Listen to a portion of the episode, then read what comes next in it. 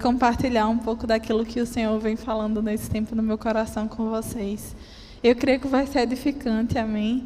E eu queria pedir para vocês que vocês estivessem com o coração bem aberto hoje, sabe? Porque a gente vai tratar sobre um tema um pouco delicado, um tema que necessita ser discutido na igreja, amém? Então, vá de coração bem aberto, não fique com aquele pensamento tipo, ela está pensando em mim. Não fique com um pensamento acusativo. Mas fique com um pensamento de que isso pode ser uma vacina, um remédio para você. Amém? Vamos começar abrindo lá em Mateus 12.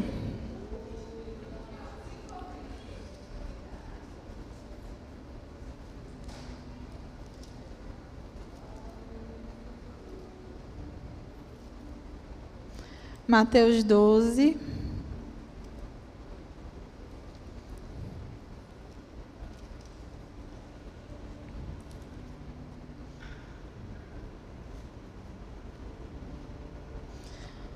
Vamos ler a partir do 35, amém? Já ler? Já. Diz assim: O homem bom do seu bom tesouro tira coisas boas e o homem mau, do seu mau tesouro, tira coisas más. Mas. Espera aí que eu me perdi. Vamos começar. O homem bom, do seu bom coração, bom tesouro, tira coisas boas. E o homem mau, do seu mau tesouro, tira coisas más. Mas eu digo que, no dia do juízo, os homens haverão de dar conta de toda a palavra inútil que tiverem falado. Pois por suas palavras vocês serão absolvidos e por suas palavras serão condenados. Hoje a gente vai falar sobre um tema peculiar, que é murmuração. Amém? Eu fui no Google e dei uma googleada sobre o que é murmuração. E lá eu achei os seguintes termos: falar depreciativo, maledicência, falar mal de algo ou de alguém. Tipo, não sei, esse tapete é feio, ou então, vamos dar um exemplo e ninguém vai acreditar, o Bi é feio. Todo mundo sabe que ele não é porque eu casei com ele, amém? E todo mundo sabe que esse tapete é muito chique. Mas esse seria um exemplo. Um falar mal de algo, falar mal de alguém, falar mal de alguma circunstância. E quem de nós já não caiu em murmuração? Quem de nós nunca falou alguma coisa que não deveria ser falada? Uma coisa ruim sobre uma circunstância, sobre uma pessoa, sobre uma coisa, amém? E eu fiquei me perguntando: quais são as características de um murmurador? O que vai diferenciar essa pessoa das outras? Vamos lá para Judas, no versículo 16 eu acho que conseguiu expressar bem sobre o que é um murmurador nesse versículo.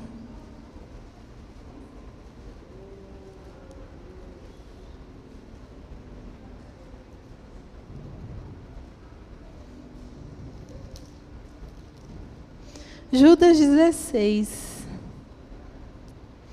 que diz assim: essas pessoas vivem se queixando, descontentes com a sua sorte e seguem os seus próprios desejos impuros. São cheias de si e adulam os outros por interesse. Então, basicamente, é aquela pessoa que vive para falar dos outros, falar mal dos outros. É, um bom exemplo disso é como se fosse o James Bond. Ele é um agente secreto que está ali para resgatar as pessoas, para proteger o tesouro nacional. E eu comecei a ver, depois disso, o murmurador como se fosse um agente do mal. Um agente secreto, tipo com sua arminha, seu apetrecho, que é sua língua, para falar mal das coisas, das pessoas, como se fosse um agente murmurante. Amém? E lá em Provérbios, 6, 16 e 19, a gente tem uma lista. Vamos lá ligeirinho. Eu fiquei muito impactada com essa descrição e aí fui atrás de saber. Em Provérbios 6, eita, pega, cadê Provérbios? Provérbios 6,16, a gente tem uma lista de abominações, de coisas que Deus não gosta. E diz assim: há seis coisas que o Senhor odeia, sete coisas que ele detesta: olhos altivos, língua mentirosa, mãos que derramam sangue inocente, coração que traça planos perversos, pés que se apressam para fazer o mal, a testemunha falsa que espalha mentiras e aquele que provoca discórdia entre irmãos.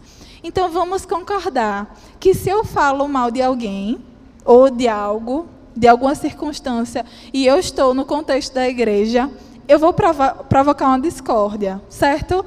Alguma coisa entre mim, entre outra pessoa, entre algumas pessoas, vai ser rompida. Um elo vai ser quebrado. Amém? Todo mundo está de acordo com isso. Mas nós somos cristãos. Nós nascemos de novo fomos cheios do Espírito Santo. E como somos cristãos, a gente não deseja agradar a nossa própria carne, amém? A gente deseja agradar ao Senhor. A gente deseja fazer a vontade dele. Lá em Efésios, 6, Efésios 5, 15, eu só vou citar para vocês. Diz assim: Tenham cuidado com a maneira que vocês vivem, que não seja como insensatos, mas como sábios, aproveitando ao máximo cada oportunidade, porque os dias são maus. Portanto, não sejam insensatos, mas procurem compreender qual é a vontade do Senhor. Não se embriaguem com o vinho que leva à libertinagem, mas deixem-se encher pelo Espírito, falando entre vocês como salmos, hinos e cânticos espirituais, cantando e louvando ao Senhor, de coração ao Senhor, dando graças constantemente a Deus Pai por todas as coisas, em nome do Senhor Jesus, Senhor Jesus Cristo Sujeitem-se uns aos outros por temor a Cristo. Veja como isso é uma realidade totalmente diferente daquilo que eu acabei de falar. Em Efésios 5, a gente tem a maneira que o Senhor quer que a gente viva. E do outro lado, a gente acabou de ouvir uma descrição de coisas que podem nos afastar um dos outros. Coisas que podem tirar na nossa paz, que podem nos afastar de Deus, amém? Perceba a diferença gritante. A gente não quer desagradar a Deus. O murmurador, quando ele está nesse estado murmurativo, sem enxergar as coisas, é como se fosse uma pessoa que precisa usar um óculos, mas não usa. Eu sou uma pessoa assim, que precisa usar um óculos, mas eu não uso. E de vez em quando, de noite, fica bem difícil para ler. Aí eu vou e pego meu óculosinho e boto. É como se o murmurador tivesse sua visão embaçada e não conseguisse enxergar o que realmente está acontecendo, mas estivesse enxergando tudo aquilo com a ótica deturpada. Uma ótica que não corresponde à verdade do Senhor, aquilo que realmente está acontecendo, ao propósito do Senhor. É que nem aquela história da, da moça e do marido que observavam o vizinho com os lençóis sujos, mas na verdade era a janela deles que estava suja. Quando a gente tem uma atitude de murmuração, é como se a gente não enxergasse a realidade, mas enxergasse só aquilo que a carne, que o diabo fica ali sussurrando. Tipo, nossa, aquele pátio ali da igreja tá todo feio, né? Tá todo cheio de planta. Sabe, querido, que às vezes o Senhor faz com que a gente enxergue algumas coisas mais claramente, não para a gente falar um para os outros, mas para que a gente possa fazer alguma coisa. Sabe esses defeitos que de vez em quando a gente enxerga no outro e fica com a língua tentada a falar? Sabe que às vezes isso pode ser para que a gente mude, para que a gente ajude as pessoas? Para que a gente, ei, faça alguma coisa. Não é para você ficar falando mal, não. É para você fazer algo, ei, mexa-se. Ah, porque, não sei, N defeitos sobre a igreja, sobre qualquer lugar, sobre a sua casa. Nossa, como a grama está alta. Faça alguma coisa. Essa é a atitude que o Senhor espera de nós, amém? Vamos lá para 1 Coríntios 10.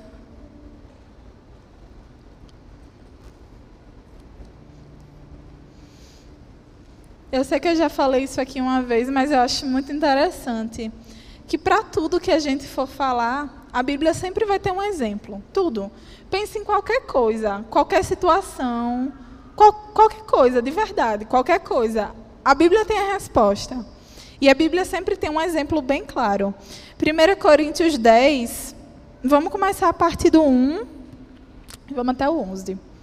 Diz assim: porque não quero, irmãos, que vocês ignorem o fato de que todos os nossos antepassados estiveram sob a nuvem e todos passaram pelo mar. Em Moisés, todos eles foram batizados na nuvem e no mar. Todos comeram do mesmo alimento espiritual e beberam da mesma bebida espiritual, pois bebiam da rocha espiritual que os acompanhava, e essa rocha era Cristo. Contudo, Deus não se agradou da maioria deles. Por isso, os seus corpos ficaram espalhados no deserto. Essas coisas ocorreram como exemplos para nós, para que não cobicemos coisas más, como eles fizeram. Não sejam idólatras como algum deles foram, conforme está escrito.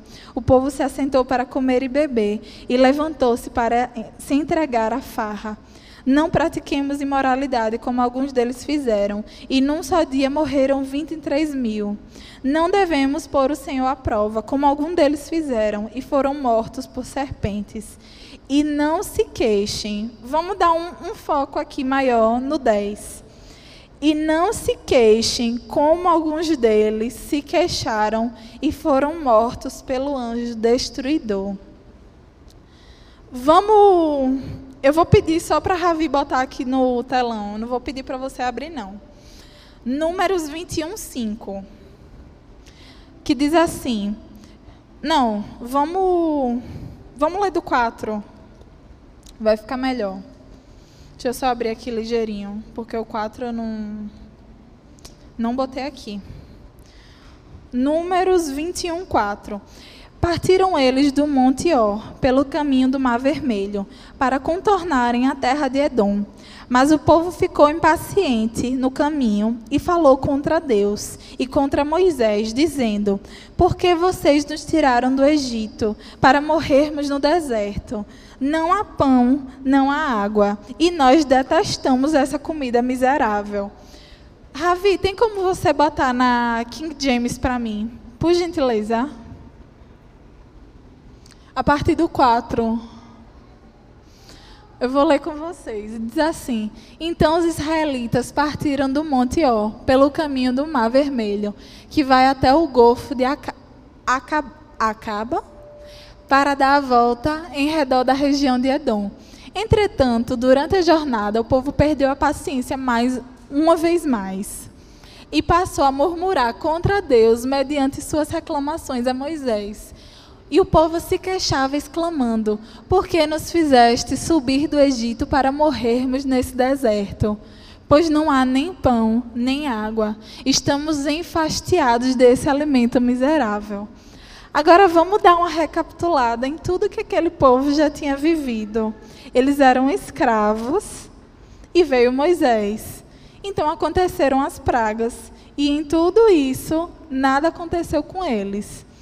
Eles foram libertos, um mar se abriu diante deles. Mano, você que é mulher, que beleza seria se o seu sapato não ficasse gasto? O deles não ficava. Que delícia seria se esse vestido durasse 10 anos? O das mulheres durou. E todo dia eles eram alimentados com maná do céu com carne de passarinhos. Eles eram cheios. Viviam naquela comunidade top, meio que é um deserto, meio que por uma circunstância não tão agradável, mas eles já não estavam sob o domínio do faraó, eles já não eram mais escravos. Eles estavam indo rumo à promessa de Deus. E aí você se lembra de cada livramento que eles tiveram, de cada ato da bondade de Deus. Mano, um mar se abrir, isso é loucura. É água, minha gente. É, é, peixe, é vida ali embaixo do mar. E uma galera passar na terra seca e o mar voltar, tipo, chá, e engolir quem estava perseguindo eles. Fale sério, isso é incrível. Não tem como você ler isso e não soltar pelo menos um uau! Que massa! Que empolgante! Os caras estavam recebendo chibatada, sofrendo, passando privação, tendo seus filhos tomados, mortos. Eu sei que ninguém aqui foi escravo, mas dá para a gente pelo menos se colocar um pouco no lugar da pessoa e pensar, pô, que vida difícil. Você não poder fazer o que você quer, você não trabalhar e não receber dignamente, o Senhor te libertar dessa situação e você murmurar contra Deus e você falar mal de Deus, chamar essa comida de alimento miserável. Uma comida que cai do céu todo dia para você. Um Deus que zela de você, que bota uma, col uma coluna manifestando que Ele estava ali com as pessoas. Como? A gente se pergunta isso. Como? E então a gente começa a pensar: rapaz, se fosse eu. Se fosse eu, eu ia agradecer ao Senhor. Se fosse eu, eu, no lugar deles, eu teria uma atitude diferente. Eu daria graças. Eu não, não reclamaria. Pegaria meu manazinho todo dia e obrigada, Senhor. Mas sabe que muitas vezes a gente se assemelha com os hebreus, não sendo gratos por, por aquilo que o Senhor tem nos dado todo dia, não sendo gratos por tamanha salvação que nós recebemos. Então o sangue de Jesus passa a ser qualquer coisa. Vim na igreja, começa a ser, ah, mais um dia indo para a igreja. Estou tão cansado. Eu estou tão sem roupa. Aí você vê o guarda-roupa cheio de roupa, né? Ah, mas eu vou para a igreja. Vou gastar aquela gasolina, virgem, a gasolina que eu estava esperando para durar a semana toda. E aí no final ainda vai ter aquela menina chata me convencendo a comprar um geladinho, um cremosinho. Vai ter aquele pastor chato falando sobre dízimos e ofertas. Eu odeio dar dízimo. Foi aquele pastor está enriquecendo as minhas custas. Aquela igreja com aqueles matinhos ali. Ai, eu vou me queixar para minha irmã, porque esse com certeza é o certo a se fazer. Eu vou chegar ali no canto. Ei, irmã, você viu? Que absurdo. Você viu o banheiro? Menina, sem porta. Que coisa horrível. Sabe que a gente muitas vezes olha para aquelas pessoas e fala tipo, não faço isso, mas faz isso. Sabe, Deus te deu capacidades extraordinárias. Deus te deu uma língua maravilhosa que não foi para você usar contra o mal. Deus te deu um órgão incrível para poder abençoar pessoas aqui na terra. Não foi para você ficar falando da porta, ou da careca do irmão. E daí que ele é calvo? E daí que está gordinha? O que, é que a gente tem a ver com isso? Não foi para isso que o Senhor nos chamou, querido. Sabe que o Senhor nos chamou para uma vida que vai além disso. Além do defeito que eu consigo ver no outro, além do defeito que eu consigo ver na situação, o Senhor nos chamou para enxergar coisas às vezes, para que a gente possa ajudar. Ei, não seja pedra tropeço na vida das pessoas. Sabe que tem gente às vezes que está como se fosse um defunto. Eu não sei se vocês já foram no enterro, mas sempre tem a pá final de areia que se joga em cima do caixão. E às vezes só está faltando aquela pá de areia para a pessoa desistir de tudo. E vai você, com sua língua abençoada por Deus, com o Espírito Santo dentro de você, falar tipo, irmã, como seu cabelo está desengonçado hoje, né? Eita, irmã, tá com sapato velhinho, né? Sabe que é uma coisa tão simples, mas que mata às vezes. Irmã, não, não gostei da maneira que você serviu água. Sabe que às vezes só faltava isso para aquela pessoa falar na cabeça dela, tipo, mano, eu não presto. Nem servir água eu consigo. Sabe que às vezes a pessoa está naquela linha tênue, onde você, com o poder que habita dentro de você, pode matar ou salvar. A maneira que você fala mata ou salva as pessoas. Queridos, isso é muito importante. O Senhor não, não fez com que a gente nascesse de novo para matar pessoas, mas para transmitir o Espírito que habita em nós para elas. Murmuração é como se fosse um câncer que se alastra, que mata, que rouba, que suga energia. Não só da pessoa que recebe, mas da pessoa que fala. Isso é muito sério, querido. Deixa eu só tomar aqui uma água.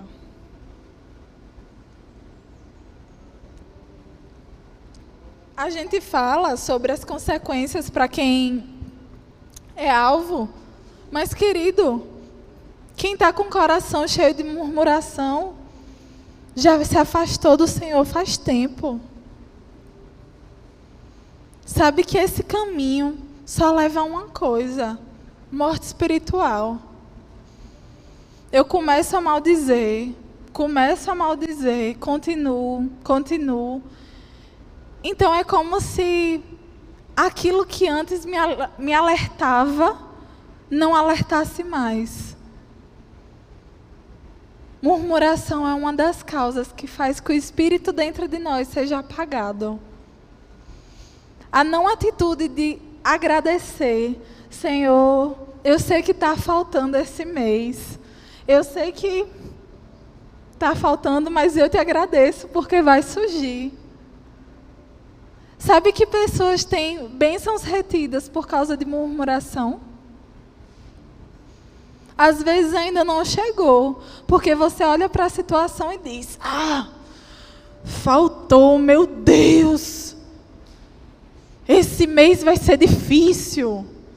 E vai, querido, você acabou de declarar. Vamos lá para Mateus 18.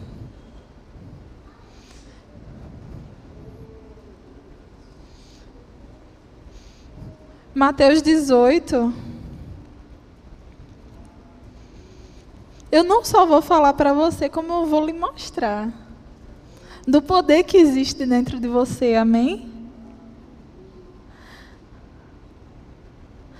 Mateus 18, a partir do 18, diz assim: Digo a verdade, tudo que vocês ligarem na terra terá sido ligado no céu, e tudo que vocês desligarem na terra terá sido desligado no céu.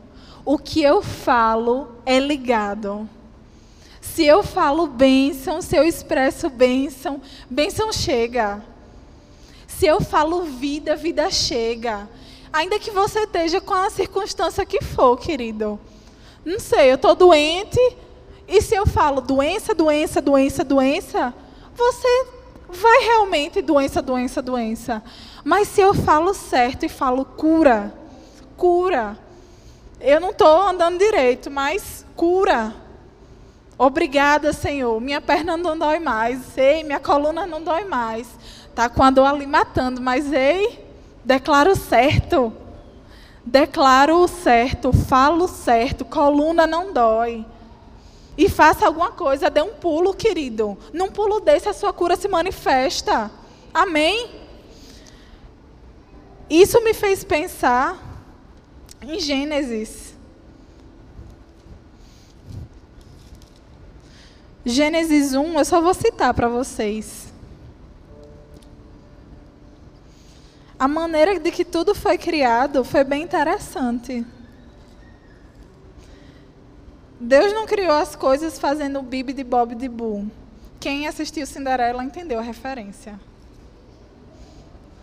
Deus não é que nem uma fada madrinha que tem sua varinha de condão. Mas o Senhor criou as coisas falando. Diz assim: No princípio, Deus criou os céus e a terra. Era a terra sem forma e vazia. Trevas cobriam a face do abismo e o Espírito de Deus se movia sobre a face das águas. Disse Deus: haja luz. E houve luz. Deus viu que a luz era boa. Então, no 5, Deus chamou a luz de dia, as trevas chamou de noite. Passaram-se a tarde e a manhã, esse foi o primeiro dia. No 6, depois Deus disse: haja entre as águas um firmamento que separe águas de águas. Ele viu que era bom. E no 9, Deus disse: ajuntem-se num só lugar as águas. Então, no 11, Deus disse de novo: cubra-se a terra de vegetação. No 14, mais uma vez, Deus disse: haja luminares no firmamento do céu para separar o dia da noite. Deus fez. No 20 também, disse Deus: encham-se as águas de seres vivos e voem as aves sobre a terra. E no 24, Deus disse: produz a terra seres vivos de acordo com a sua espécie. Deus fez os animais, tudo certinho. E no 26, de novo, Deus disse: façamos o homem à nossa imagem, conforme a nossa semelhança.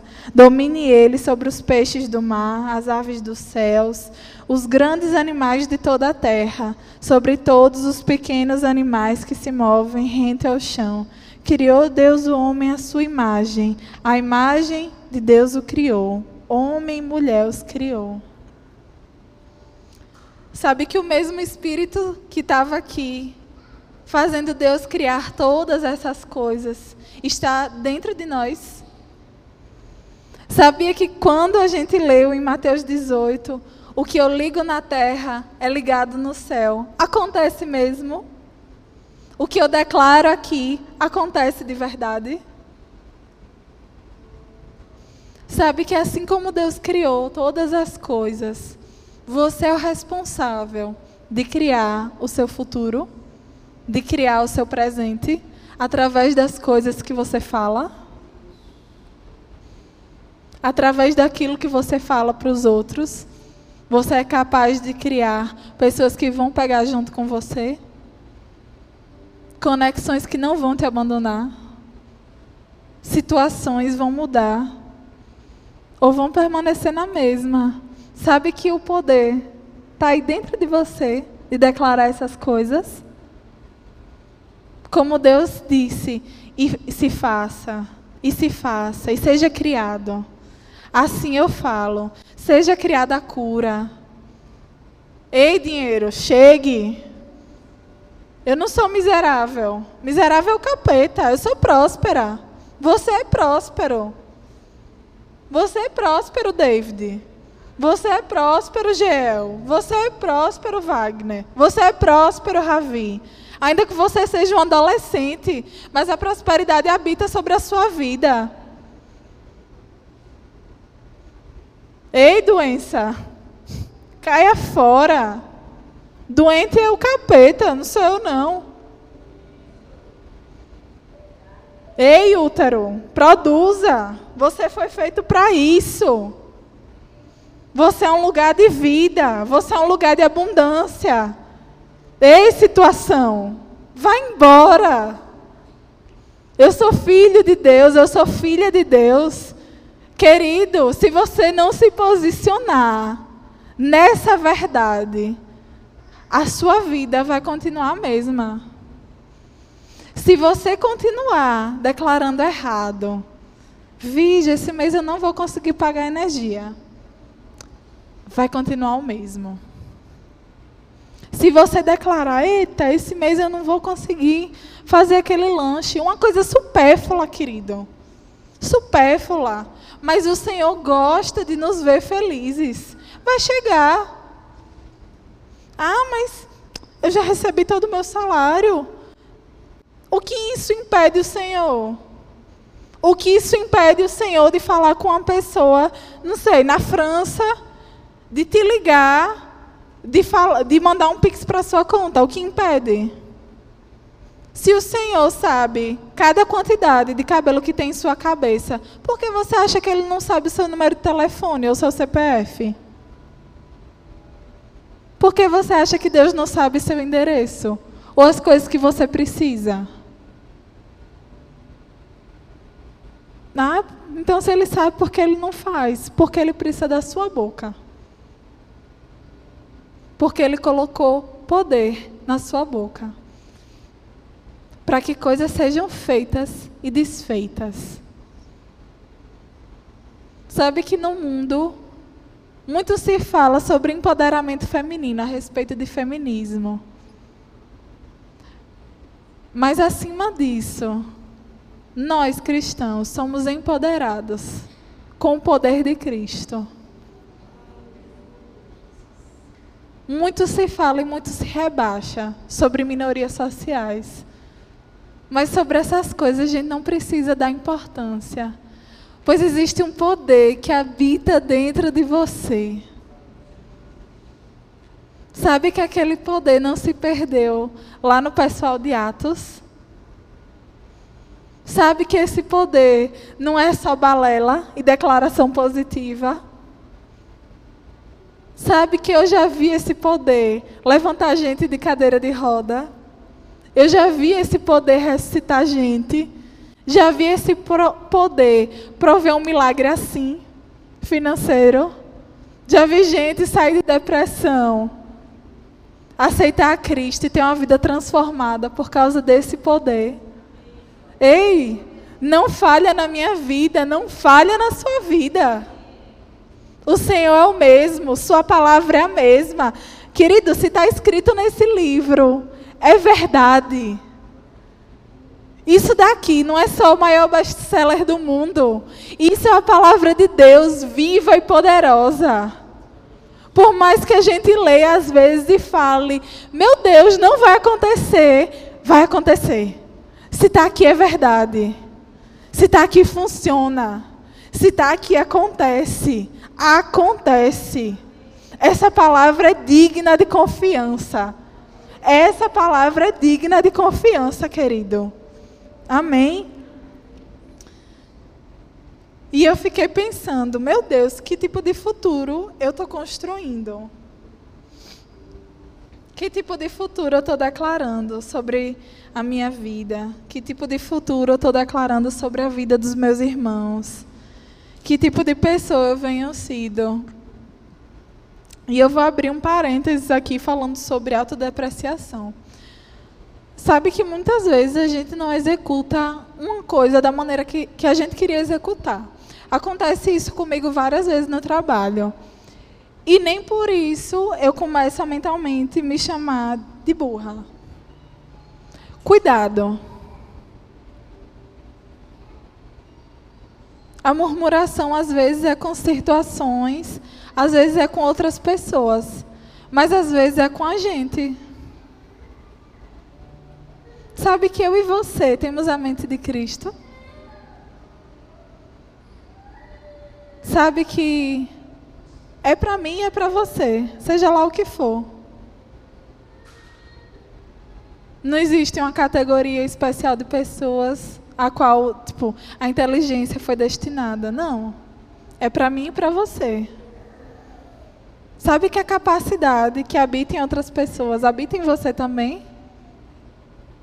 Principalmente em nós cristãos. O Espírito Santo que está em Bi, está em mim, está no Jai, está em Geelzinho, está em Maele.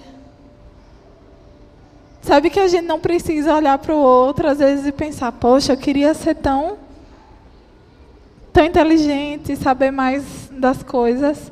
Sabe que o poder para isso está dentro de você? O poder para executar as coisas do Senhor? Livre-se de comparação.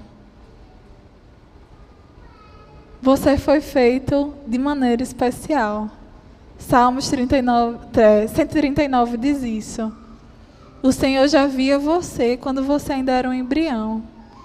Por que você fala coisas ruins a seu respeito?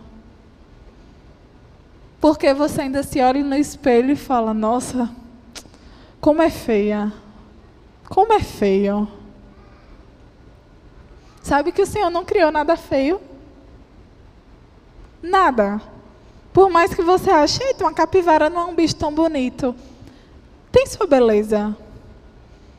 Sabe que você, por mais que você não enxergue potencial em si mesmo, o Senhor enxerga.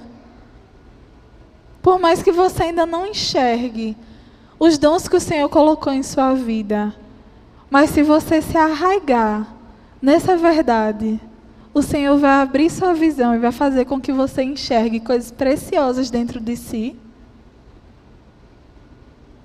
Ainda que você não consiga ver, pergunte a Ele. Não fale mal a seu respeito. Não declare palavras de maldição a seu respeito. Sabe, não foi porque sua mãe, sua avó e sua bisavó se divorciaram que você vai se divorciar. Não é porque todas elas tiveram vários abortos que você vai ter. Não é porque o seu pai era um alcoólatra que eventualmente você vai cair em alcoolismo. Sabe que isso não te define? Sabe que às vezes a murmuração do outro sobre a sua vida não te define? Eita, Gisele, é porque você serve a água feio. Sabe que não te define? Não é verdade isso que falam sobre você? Você pode sim melhorar. Mas sabe que a ofensa lançada não pode atingir seu coração? Quando a gente está em Deus, querido, a gente só ouve aquilo que Ele fala. O que vem de fora é como um bumerangue, chega aqui e dá a volta. Eu não recebo. Não recebo, eu rejeito. Não entra no meu ouvido, não penetra na minha vida. Eu tinha um emprego lá em Aracaju e foi bem difícil para aprender no começo. E tinham pessoas que falavam, tipo, nossa, essa menina é muito lenta, não pega as coisas rápido. E aquilo começou a me agoniar por dentro. Eu, eita, pega, eu sou lenta. Sou burra, não consigo entender. Não flui. E aí o Espírito Santo chamou a atenção dentro de mim. Por que você fala isso a seu respeito? Se você tem a mente de Cristo, se eu habito dentro de você, por que, que você está falando isso? Se a sua capacidade de executar está em mim, por que você fala isso a seu respeito? Você é capaz. Me peça ajuda. Me busque. Então tudo começou a fluir, querido. Sabe, por mais que pareça besta para você, uma coisa tão simples, Senhor, não consigo trocar uma lâmpada. Mas o Senhor está disposto a te dar uma instrução até disso. Sabe que a sabedoria de Deus tem várias formas. Não é só para isso, mas é para tudo. Não é só para coisas espirituais, mas é para tudo. Como eu devo tratar o meu marido? como eu devo proceder com o próximo, como eu devo executar meu trabalho melhor, como eu posso ser mais organizado, como eu posso ser mais eficiente, como eu posso servir uma água, como eu posso abrir a porta na recepção, como eu posso mexer na mesa de som. Sabe, eu vejo meu marido se esmerando em aprender naturalmente, mas várias vezes eu vejo ele pedindo ajuda ao Senhor para poder manusear melhor a mesa de som. E funciona. Funciona, cara. O melhor de tudo é isso. Funciona.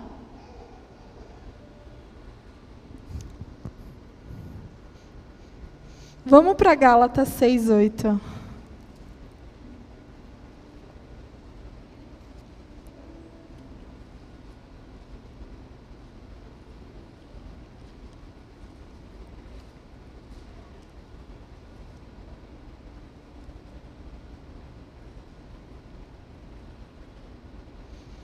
Gálatas 6:8 diz assim: quem semeia para a sua carne, da carne colherá destruição. Mas quem semeia para o espírito, do espírito colherá a vida eterna. Vamos ler o 9 também. E não nos cansemos de fazer o bem, pois no tempo próprio colheremos, se não desanimarmos. Portanto, enquanto temos oportunidade, façamos o bem a todos, especialmente aos da família da fé. Especialmente aos da família da fé. Sabe que aqui nós temos terras muito férteis, onde não necessariamente a gente precisa plantar financeiramente, mas a gente pode plantar com palavras Sabe que às vezes é uma coisa simples, mas que muda tudo. Vamos virar um pouco a chave, não, não falando mais de murmuração, mas falando sobre abençoarmos uns aos outros. Que às vezes eu realmente enxergo que algo pode ser mudado, mas eu não vou com a minha língua condenativa, eu vou com a minha língua para ajudar. Eu não chego estraçalhando a pessoa falando, tá ruim, tá péssimo. Mas eu posso chegar e falar, cara, seu serviço foi incrível, mas a gente poderia melhorar nisso, nisso e nisso. Mas foi uma bênção. A maneira que você abriu a porta, Gil, foi show de bola. Mas e se você, sei lá, desse dois apertos de mão, um em cada mão da pessoa? Sabe que a maneira que a gente fala com os nossos irmãos tem que ser doce, bem temperada? Toda vez que eu penso nisso, eu penso em como Jesus deveria falar com seus discípulos. Eu não acho que ele chegava para Pedro e várias das vezes Pedro dava uma escorregada, chegava, ô seu inútil, foi péssimo isso, horrível. Você cortou a orelha do cara, eu vou cortar a sua. Ele era firme, mas andava em amor. Cristo é o exemplo perfeito para nós. Cristo é o padrão perfeito. Se ele não matava as pessoas, se ele as trazia para perto, assim deve ser a nossa vida entre irmãos. Amando, trazendo para perto. Querido, se eu sei que o meu comentário não vai trazer, eu não faço. Entre falar o mal ou não falar, tem vezes que vai ser preferível não falar. Aliás, sempre é preferível que você não fale. Se você ainda não tem paciência, ou se a raiva foi grande e você precisa comentar alguma coisa, mas você ainda está com o espírito irado, não fale. Ouça o meu conselho. Não vá de cabeça quente. Espere a poeira baixar no seu coração. Ore sobre aquela situação. Pergunte ao Espírito Santo: como eu devo me reportar a essa pessoa? Como eu devo falar isso, isso e isso? Para que você não mate seu irmãozinho. Seu irmãozinho é uma bênção. Olhe para o irmão do seu lado e diga: Você é uma bênção. Você não está com essa pessoa aí do lado para você ter uma rixa, para você ter um problema. Para você vir por esse lado porque fulano está ali parado no café. Quer que eu lhe diga uma coisa? Vocês vão viver juntos na mesma eternidade. Se você não se der bem aqui com seu irmão, na terra agora, você vai ter que viver com ele na eternidade. E eu tenho certeza que quando você estiver andando na rua, você não vai desviar para outra rua de ouro. Você vai estar tá lá na mesma rua, vai abraçar e vai beijar. Porque essa é a procedência cristã, amém? Você vai falar: Meu Deus, que vestes brancas lindas as suas. Incrível. Que modelo fashion. Essa é a maneira certa. Essa é a procedência cristã, amém? A murmuração causa facções e acaba nos afastando de cumprir um propósito. Sabe que se o louvor tiver facções, dá um exemplo, eles não vão conseguir fluir bem. Isso vai refletir na igreja. Enquanto você estiver embaixo louvando, você vai pensar: eita, a menina do teclado não está olhando para o menino do violão. E quando eles se olham, parece que eles estão tipo um pitbull bravo. E aí do nada vai ter aquele olhar, ela vai errar uma nota, ele vai errar um tom, e tudo vai desandar. E todo mundo vai perceber. E a nossa igreja não vai ser edificada. Pessoas não vão ser salvas. O doente vai continuar doente. Mas o Senhor nos chamou para sermos unidos. A menina do teclado se dá bem com a menina do violão? Ou com o menino? Amém? O pessoal da diaconia se dá bem. Inclusive, culto da diaconia em fevereiro, venha pessoal não tem rixa um com o outro. Os irmãos não têm rixas um com os outros. Vivemos bem, em paz, amém? E se não vive, procure no final do culto, amém? Ainda que você esteja certo, vá atrás da pessoa e peça desculpa. Tenha peito, você é homem e mulher de Deus. Você não tem problema com isso. Você não tem problema em procurar quem você ofendeu e pedir desculpa. Amém? Você não tem problema em aceitar desculpa, mesmo que tenha te machucado. O Espírito que habita nela, habita nele. Habita em todos e une todos para o propósito do Senhor. Faz com que a gente ande junto. Amém? Vamos abrir rapidinho em Lucas 6, 43. Eu já estou me encaminhando para o final. Amém.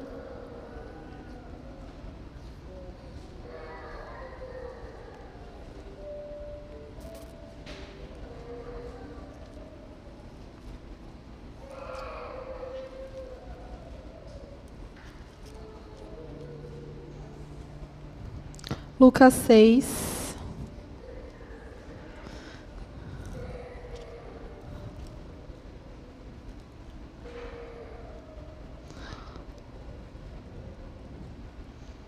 seis quarenta e três. Nenhuma árvore boa dá fruto ruim, nenhuma árvore ruim dá fruto bom. Toda árvore é reconhecida por seus frutos. Ninguém colhe figos de espinheiros, nem uvas de ervas daninhas. O homem bom tira coisas boas do seu bom tesouro, que está em seu coração. E o homem mau tira coisas más do mal que está no seu coração. Porque sua boca fala do que, do que está cheio o coração. Então, se eu ando nessa verdade, se eu me encho do Senhor, se eu deixo minha mente ser renovada pela palavra, assim como eu li no começo do culto, o meu coração fica cheio. Minha boca expressa o que está no meu coração. Se eu me encho da palavra, eu tenho consciência de que Isaías 53 diz que eu sou curado. Meu coração fica cheio minha boca fala. Se, o meu, se eu leio que é bom que os irmãos vivam em comunhão, que isso é, não lembro, mas é como óleo que desce da barba de Arão e vai em todo o corpo. Então, meu coração fica cheio disso, expresso isso. Te amo, irmão. Se eu expresso isso, eu vivo isso. Se meu coração é cheio por essas verdades, a verdade que diz que eu não terei falta, a verdade que diz que eu sou santo, a verdade que diz que eu sou salvo, a verdade que diz que eu tenho comunhão com o Senhor. Se eu sou cheio, eu expresso isso.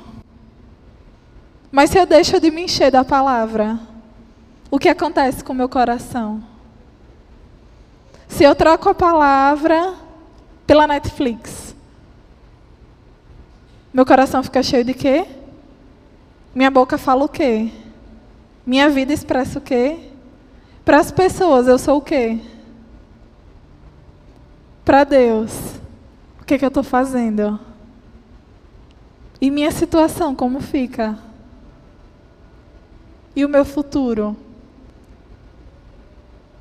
E a minha família? E os meus filhos? E os meus parentes? E o meu local de trabalho? E os lugares que eu vou? Como eles são transformados? Como cada uma dessas coisas é transformada? Se eu não vigio o que eu falo, se eu não vigio o que eu vivo, se eu não vigio o meu coração, se eu não vigio a prática da palavra, se eu não vigio a prática da oração. É como se fosse um espiral, querido. Cada atitude que eu tomo, sendo diligente com a palavra e com as práticas espirituais, vai reverberar em outra coisa, que vai reverberar em outra coisa, que vai afetar toda a minha vida. Se não me calo na hora que tenho que calar, vai afetar alguém, que vai afetar outro, que vai afetar uma casa, uma nação. Se eu falo o que não devo falar, a pessoa morre espiritualmente, a pessoa vai embora. E de repente era aquela pessoa que tinham chamado, não sei, para montar 200 igrejas na África. E por causa da palavra que eu maldisse, a pessoa se afasta de Deus. E além de, de deixar de impactar vidas, a dela mesma deixou. E sua própria consciência se esfriou para a verdade do Evangelho e para o amor de Deus. E é uma coisa tão comum. A gente não está falando de uma coisa, tipo, sei lá, um assassinato. Mas é uma coisa tão comum que facilmente a gente pode perder de controle. Que facilmente eu posso chegar ali na frente e falar: Ai meu Deus, que sol horrível. Agora eu vou entrar no carro e o couro vai estar todo quente, vai queimar a minha pele. É uma coisa muito fácil. Murmuração é algo muito fácil. Diferente de outras coisas que você precisa de todo um planejamento e execução. Tipo, eu estou pensando aqui em um assassinato. Uma coisa tipo, extrema. Mas é uma coisa simples. É só um abrir de uma boca. Às vezes nem isso, às vezes é só um olhar. Por exemplo, eu olho para Nice.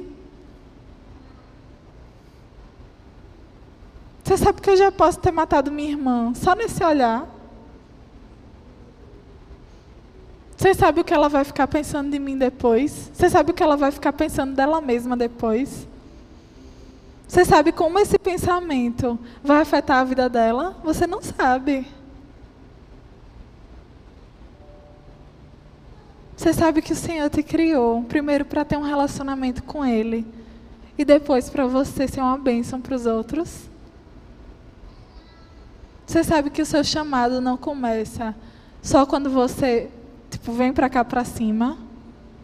Seu chamado não conversa só quando você vem para a diaconia? Seu chamado começou a partir do momento que você aceitou Jesus como seu Senhor e Salvador. Já começou. Você não precisa estar aqui em cima. Seu chamado começou em amar o próximo, como a você mesmo.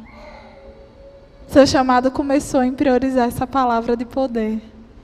Seu chamado começou em ser uma bênção para a vida dos outros.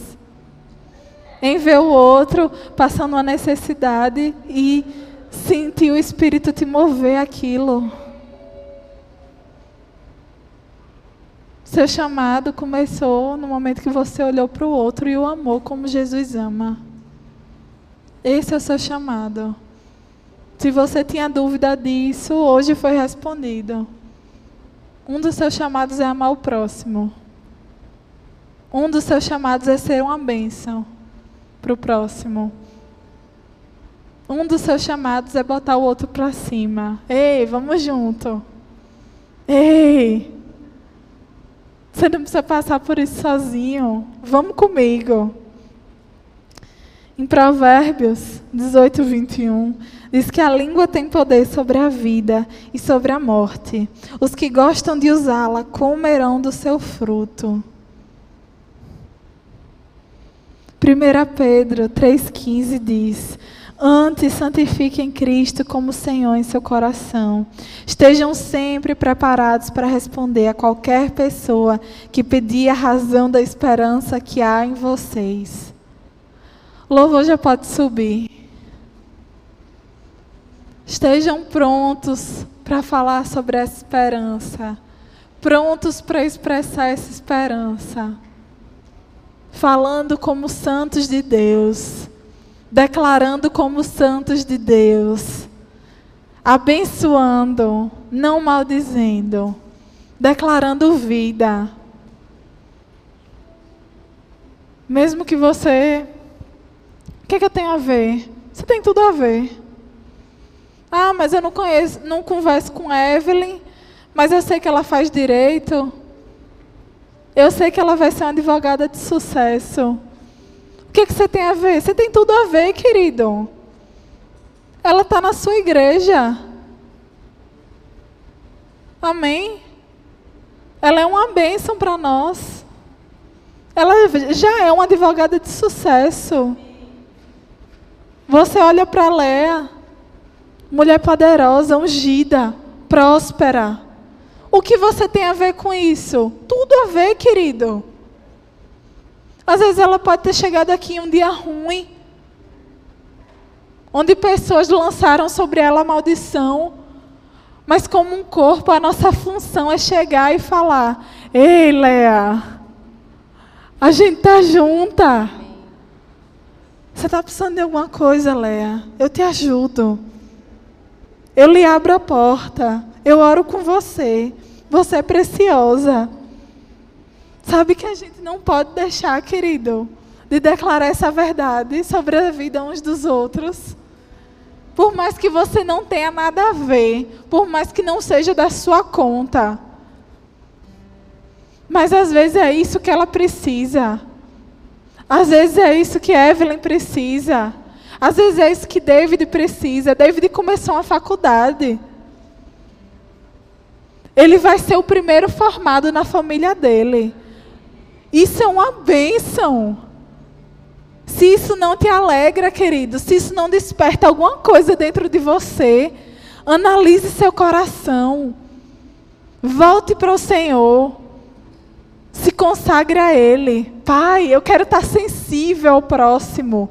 Eu quero estar sensível à necessidade dele. Eu quero poder encorajar os meus irmãos. Eu quero poder ser uma bênção na vida deles. Amém. Vamos cantar uma canção. Pode ser, eu vou construir. Amém. Sabe que tem uma parte dessa música que fala comigo bastante, que é quando fala: Eu vou construir